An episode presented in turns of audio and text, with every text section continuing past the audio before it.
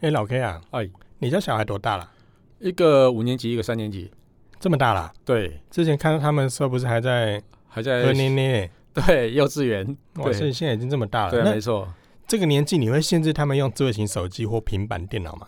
其实我会，我会。你好严格哦。我其实对他们用些三 C 产品还蛮限制的，除非他们要去查一些资料，不然的话，我基本上不会给他们用。所以你身为一个科技人，但是你不希望自己的小孩这么早接触三 C 产品。我是不会禁止他们用三 C 产品，但是你不希望他们用。但是我会尽量去控制到他们使用的时间。那另外一个的话，我会用比较有趣的取代品来去让他们使用。对，有趣的取代品，对这个嗯，蛮好的，有想象空间。我想知道是什么。嗯、好。下了班，您迅速抵达约会餐厅，买电影票不再排队浪费生命，开车出游一手掌握停车资讯，因为科技生活更有效率，省下时间用来轻松惬意。科技酷宅陪你漫游网络世界，聊聊新鲜话题。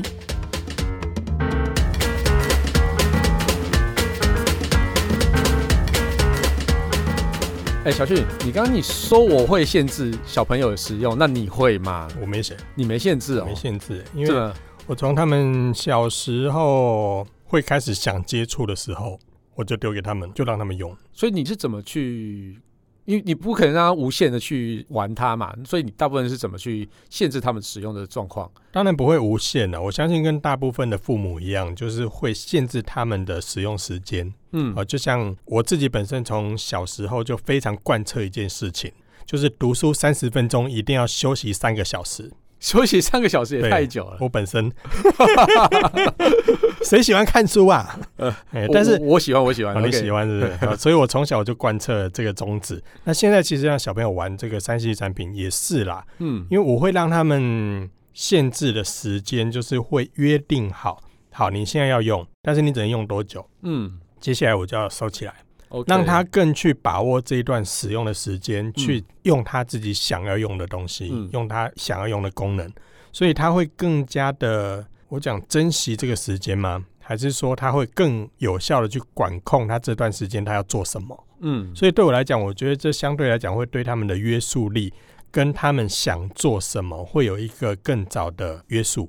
嗯，例如说呢？例如啊，我最初让他们用。电脑设备的时候是用一套叫做 YoYo School，YoYo School，嗯，嗯，在那个时候其实手机、平板还没有那么普及的时候，其实当时还是以电脑为优先。嗯，那当时我购买这样的软体是有点呼应你刚才所说的，就是用更有趣的东西去帮助他们，嗯、而那是一套幼教的。线上线上教材啊，它是需要连网路，然后连到他们的这个 YoYo 上面的一个主机。那其实它就是 YoYo 台所推出的，所以里面的一些角色都是小朋友非常熟悉的那些，不管哥哥姐姐也好，还是还是虚拟的人物也好，他们都是非常熟悉的。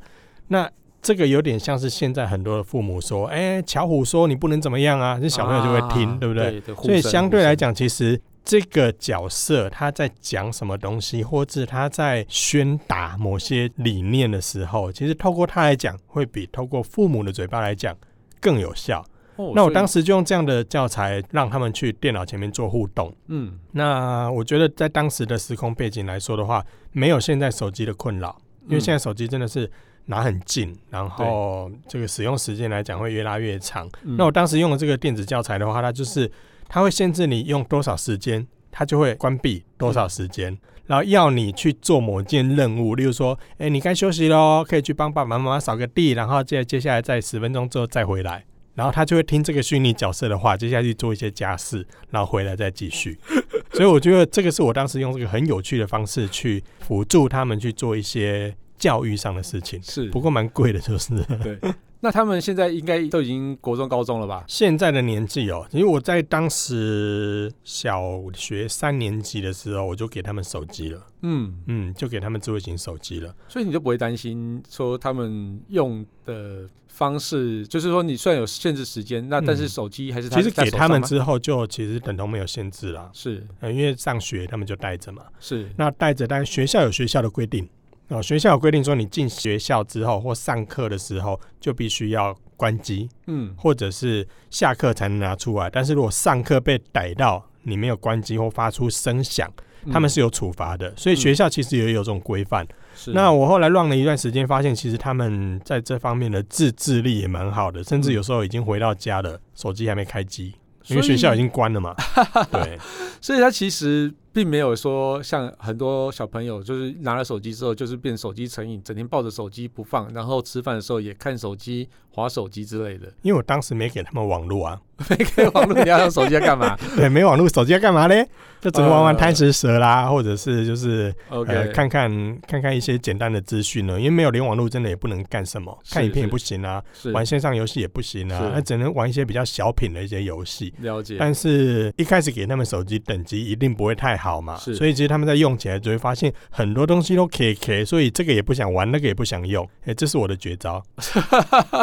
那那其实这样子等同于就是它是一个算是游乐器材的感觉。联系工具啦，在当时我的定义里面，虽然我给他们的是智慧型手机，但是我家老婆也跟我抗争过，就是说，哎，才给他们用的这个第一只手机，干嘛给他们智慧型手机啊？嗯嗯，去买个功能型给他们用就好了，摔坏或者是遗失，其实也不会担心。对，但其实我我还蛮教育他们要珍惜自己的东西的。嗯，哦，因为之前你也听过嘛，就小朋友这个脚踏车不见被我飙了一顿，其实我去带他们做了后续很多东西，因为我要他们珍惜这些物品。嗯，因为这些物品不是。是我们给他，他就可以随便的挥霍。所以其实这过程中很多的教育也是要他们从小知道的，是很多的东西你是要珍惜的。嗯，啊，你嗯完之后你不先啊？因为我觉得我是完全禁止他们，就是他们手上也不会有手机，然后他们想要用的时候也只能跟我说说，哎，可以用个五分钟。那我会问他说，到底你要干嘛？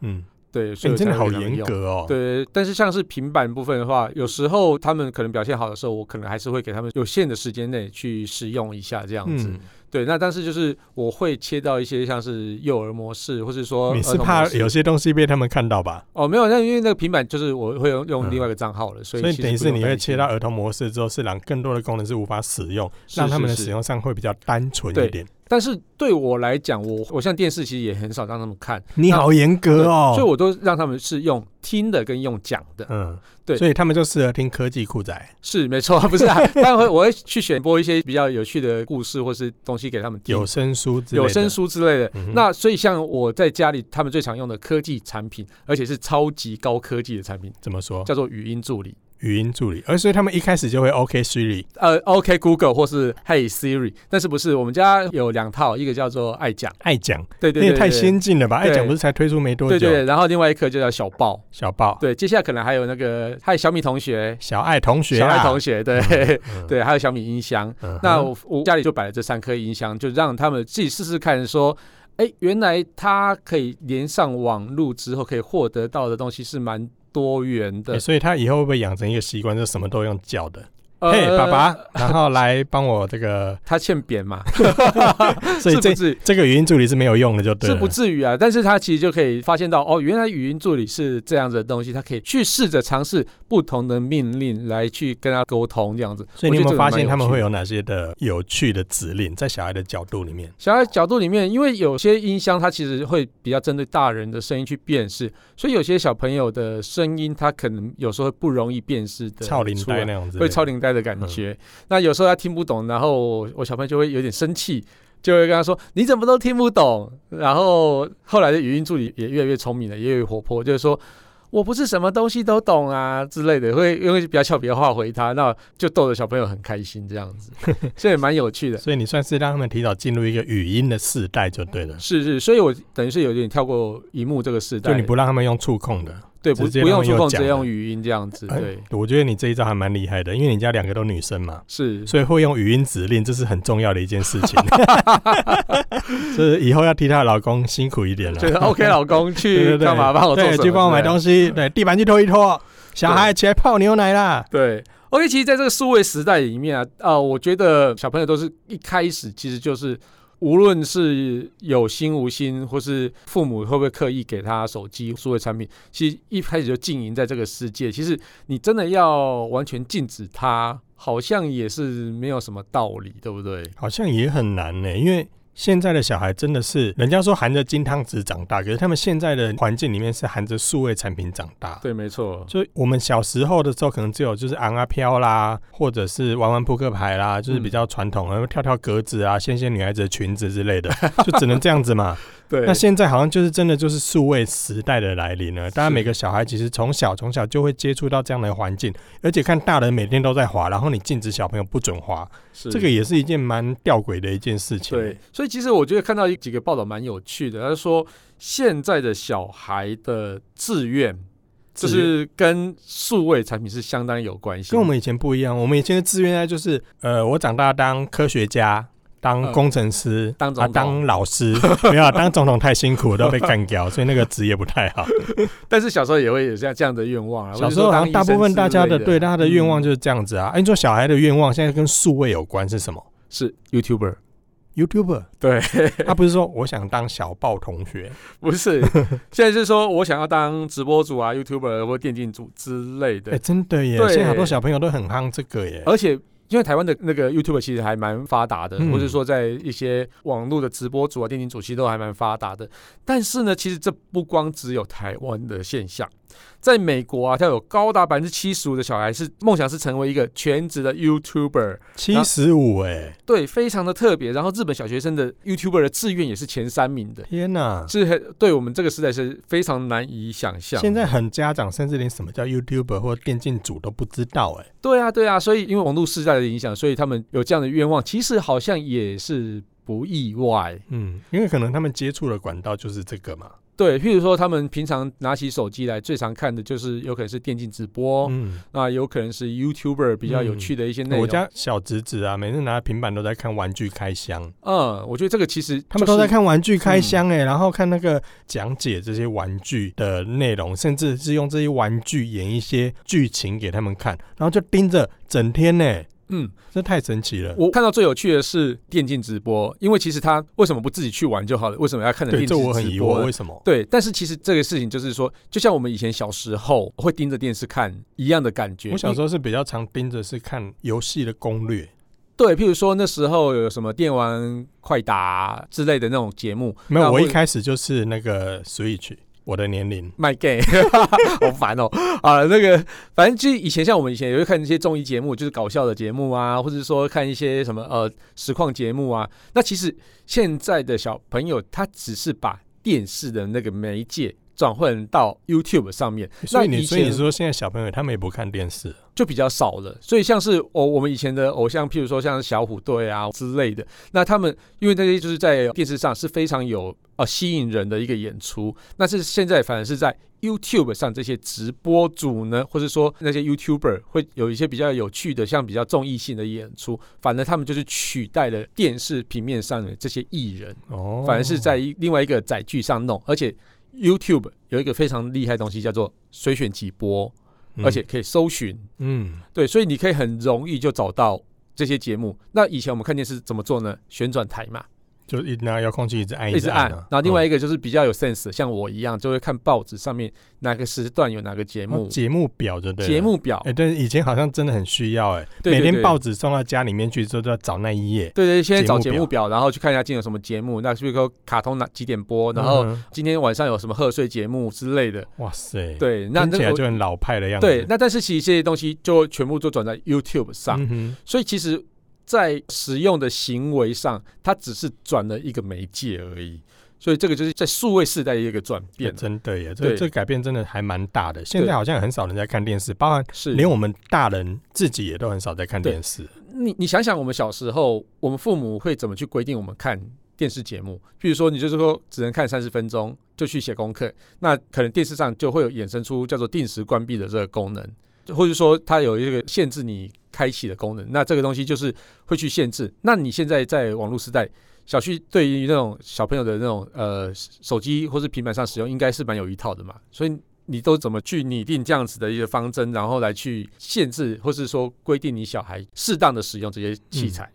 一开始有提到嘛，就是我会限制他们的使用时间。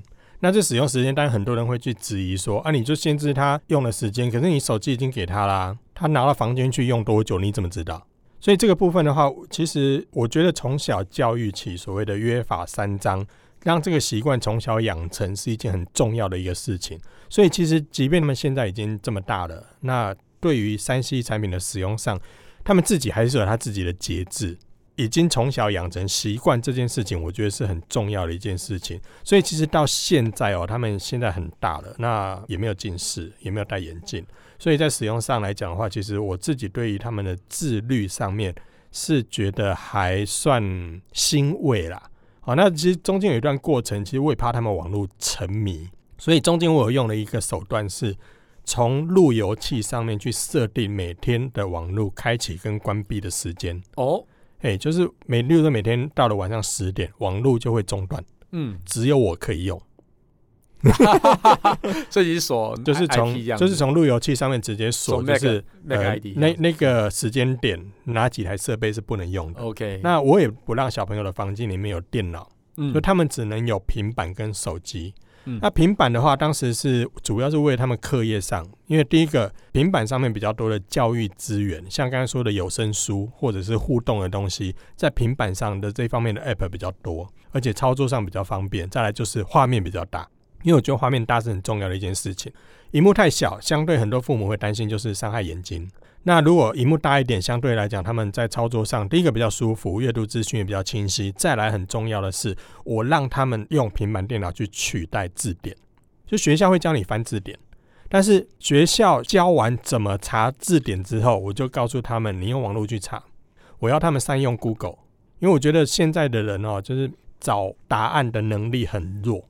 甚至很多会用伸手牌，因为你在知音网站你也知道嘛，就是我们常用一篇文章写完之后，底下就会看到网友留哪里买，多少钱，文章里面就有啦。哎，明明里面就有写，但是他不看啊，嗯、他就很自然的就当伸手牌，在底下马上的就问你，哎，这个哪里可以买，好不好用？阿山卖多少钱？问题是里面都有，或者是你透过 Google 去查这个产品，你也可以知道它的价格多少啊。嗯，我们有时候很比较少在文章里面去提到价格，是因为价格这件事情是有变动性的。嗯，我这个月看，下个月看，下一季看，价格是不一样的嘛。可是我写在文章里面，其实那价格来讲波动性它很大，其实它就没有相对的参考性。嗯，所以现在越来越多人他不会去找。问题的答案，我觉得这是一件很重要而且很严重的一个问题。甚至我之前在职场的时候，我发现很多人不会下 Google 的搜寻指令，他不会找答案呢。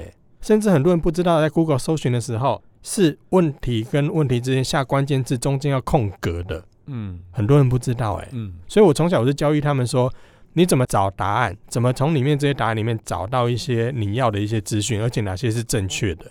甚至告诉他们哪些内容农场你可以跳过，不用参考。嗯嗯嗯嗯，所以我觉得这是很重要的一件事情。嗯，其实我觉得另外一个，因为有一个网络的屏蔽，就是说你不用用真实的身份上去发言，或者说你躲在网络后面，你就觉得好像一个保护伞一样，就可以任意的发言。好像也曾经有这样子发生过蛮多事情，对不对？很多哎、欸，最近就有了，最近超多的。那个某综艺天王的儿子嘛，是对，就发了一篇文，然后就退出演艺圈了。就对这个工具，其实呃，你可以获得很多资讯，其实伤害其实也蛮多，像是一些网络霸凌啊。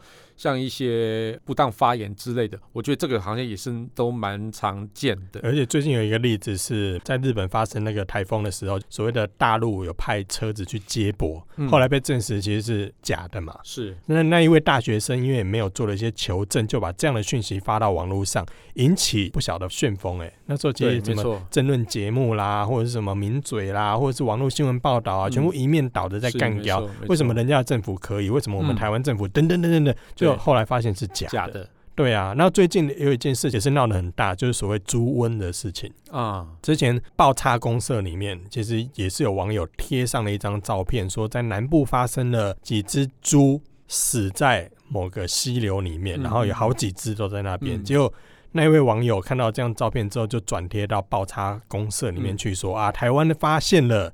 类似的疫情，但是后来也被查证是假的，嗯，所以那一位发言的这一位呃，我们讲网友好了，他也必须要面临到这些后续的一些法则，嗯，好，所以这也是网络时代上会产生的一些后遗症嘛，或者是其实现在我们也发现很多人在发言之前是没有经过头脑的，对，嗯，真的。其实这个现象从网络一开始的时候就有了。那我之前曾经担任过一个呃 BBS 站的站长，BBS 对，就在很久很久以前，大概二三十年前，哇，对。然后当时其实就引发了蛮多的纠纷。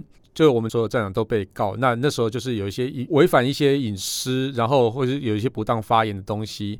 后来这些事件有被演成电影，叫做闹那么大，对 BBS 的乡民正义。其实我不太确定导演是不是因为这个事件去改编的，但是这个事件跟我们当时发生事件相当的像。嗯哼。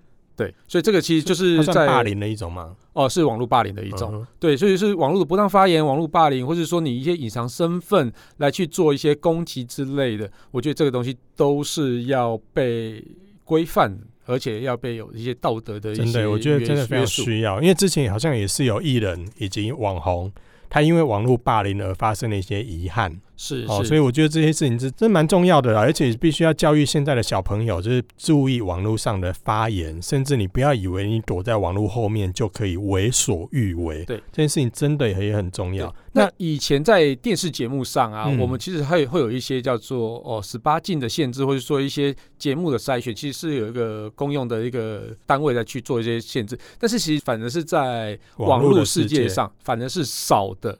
那其实就会引发一些比较特别的事情，譬如说 YouTube 上就会演一个叫做朝着自己胸口开枪这件事，或者是拿拿火自己烧自己，然后有毛病吗？引发很多网友来去看这样子。所以他为了吸引网友的注意，呃，我们讲的就是希望有点击率跟观看率，是是，是，所以拿枪射胸口，对，他有事吗？就死啊，就死了，就死了，还真的很有事。就拿一本厚的书垫在这边，他以为这样穿不过去，就真的就死了。哎、欸。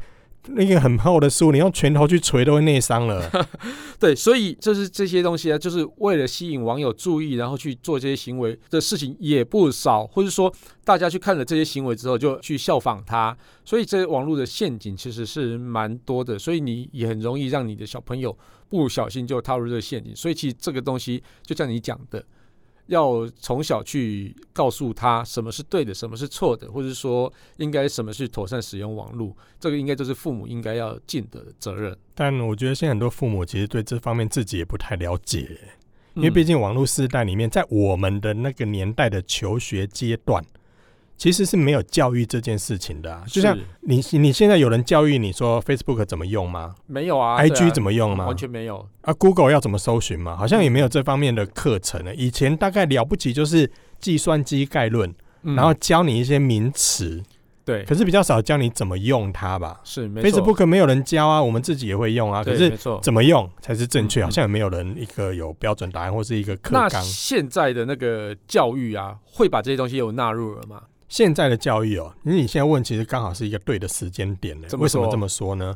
在一零八年的时候呢，其实教育部有把这个部分的就资讯跟生活科技的部分列为国中、高中的必修科目。所以从现在原本的七大领域之外呢，会增加第八大的科技类这方面的教育。那政府已经有编列了二十一亿的预算，准备要投入到这个部分。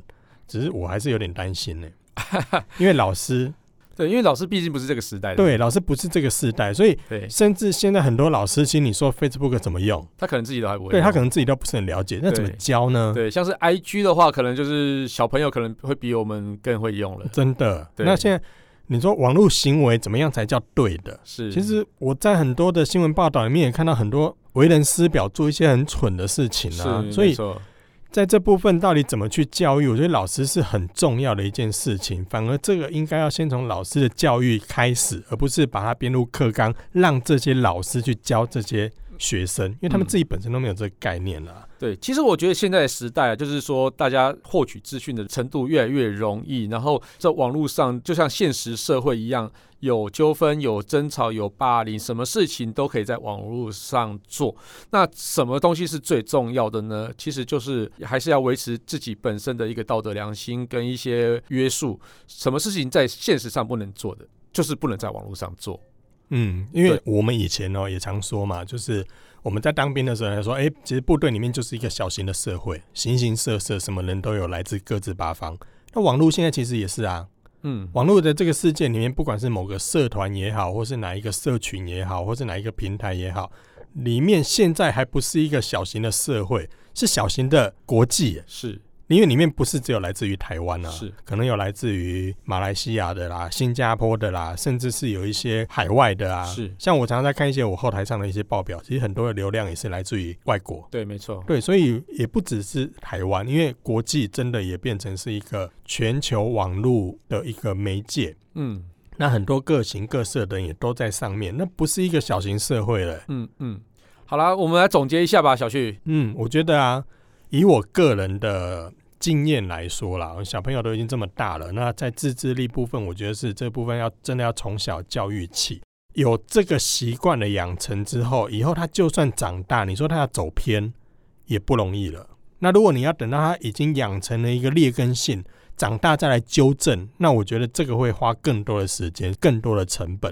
所以从小让他去习惯这些数位产品，我觉得没有坏处。但是该有的约法三章你要先做好，该有的设备的一些保护也必须要先调整好。我发现有很多的父母其实是给设备给小朋友之后，没有去尽到一些保护的责任，甚至是把亮度调很亮给小朋友用，灯光很暗的情况下也让小朋友用，那这个其实就不好了，因为父母本身的把关都没有做好，而且父母本身的认知也没有跟上这个数位时代，所以后续我觉得整个社会都需要进步。嗯，不只是小朋友，许多父母也要跟着一起来。嗯，没错没错。好了，那感谢大家收听这期节目，我是科技阿酷 Kissplay，我是科技爸爸林小旭。变马上变爸爸了，嗯，我一直都是爸爸，等、okay, 很久嘞。OK，好了，如果你有任何想听，我会觉得有点酷的议题，哎，或者讲很重的科技话题，或是发现网络上最近有哪些事实在太酷了，实在不聊不行的，都欢迎到我们的脸书社团科技酷仔来留言给我们哦。还有啊，快分享我们的节目给你酷到不行，或者是常常在网络上乱发言的朋友，哎、欸，是比较窄的朋友吧？OK 啊，那我们就一起加入科技酷仔的异想世界，拜拜，拜。科技酷宅由艾格媒体制作播出。